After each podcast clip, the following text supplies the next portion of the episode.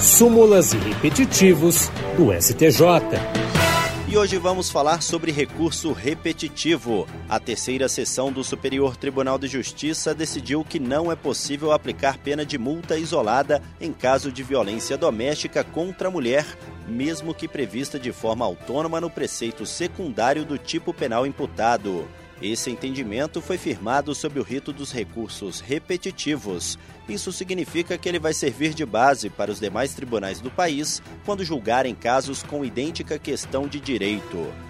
No caso representativo da controvérsia, o Ministério Público do Rio de Janeiro questionou o acórdão do Tribunal de Justiça que afastou a pena privativa de liberdade e aplicou isoladamente a pena de 10 dias multa no valor mínimo legal em um caso de ameaça contra a mulher. O relator, ministro Sebastião Rei Júnior, explicou que o artigo 17 da Lei Maria da Penha veda a aplicação de penas de cesta básica ou de outras de prestação pecuniária, assim como a substituição de pena que implique o pagamento isolado de multa.